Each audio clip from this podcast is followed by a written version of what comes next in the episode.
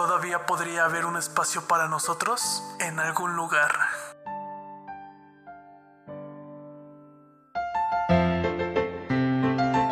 Y con esta cita del maestro Charles Bukowski, damos inicio al programa del día de hoy. Sean bienvenidos a una nueva emisión en Day to Day. Nosotros somos los hermanos Loma y esto es lo que tienes que saber del día 15 de septiembre.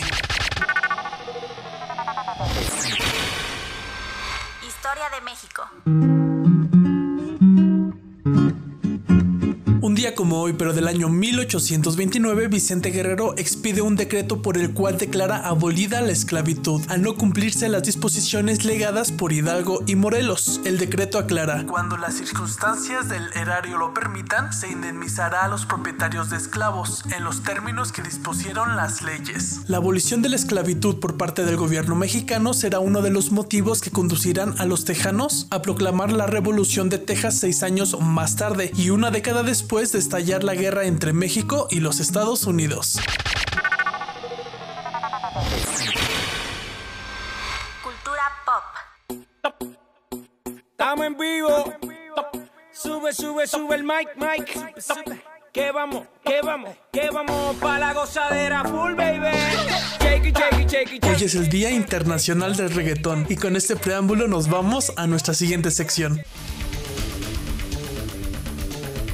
el chismecito. Esta sección es traída para ti por Welcome to Casa Loma since 2021. En el 2006, Urban Box Office publicó una compilación doble llamada Reggaeton Niños, en la que un grupo de menores covería grandes éxitos del género, pero con letras modificadas para que fueran aptas para menores de edad.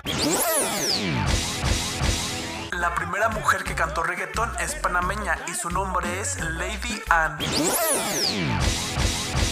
En el 2007, el reconocido periódico estadounidense New York Times reseñó una de las presentaciones de Wisin y Yandel en el Madison Square Garden, en la cual cuestiona el futuro del reggaetón, ya que él creía que a lo mucho le quedaban 10 años de vida.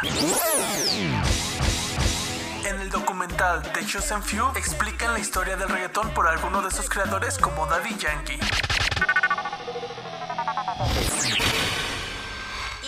Historia. Un día como hoy, pero de 1890, nace Agatha Mary Clarissa Miller, mejor conocido como Agatha Christie. Fue una escritora y dramaturga británica especializada en el género policial, por cuyo trabajo tuvo reconocimientos a nivel internacional. A lo largo de su carrera publicó 66 novelas policiales, 6 novelas rosas y 14 historias cortas, bajo el seudónimo de Mary Westmacott, además de incursionar como autora teatral en las obras La ratonera y El testigo de cargo. Muchísimas gracias por escucharnos. Para más contenido los esperamos en TikTok arroba casalomamx. Que tengas un precioso día. Datos raros, fechas importantes e historias impresionantes. Nosotros fuimos Iván y Michelle Loma, recordándoles que esto es posible gracias a... Welcome to Casa Loma since 2021.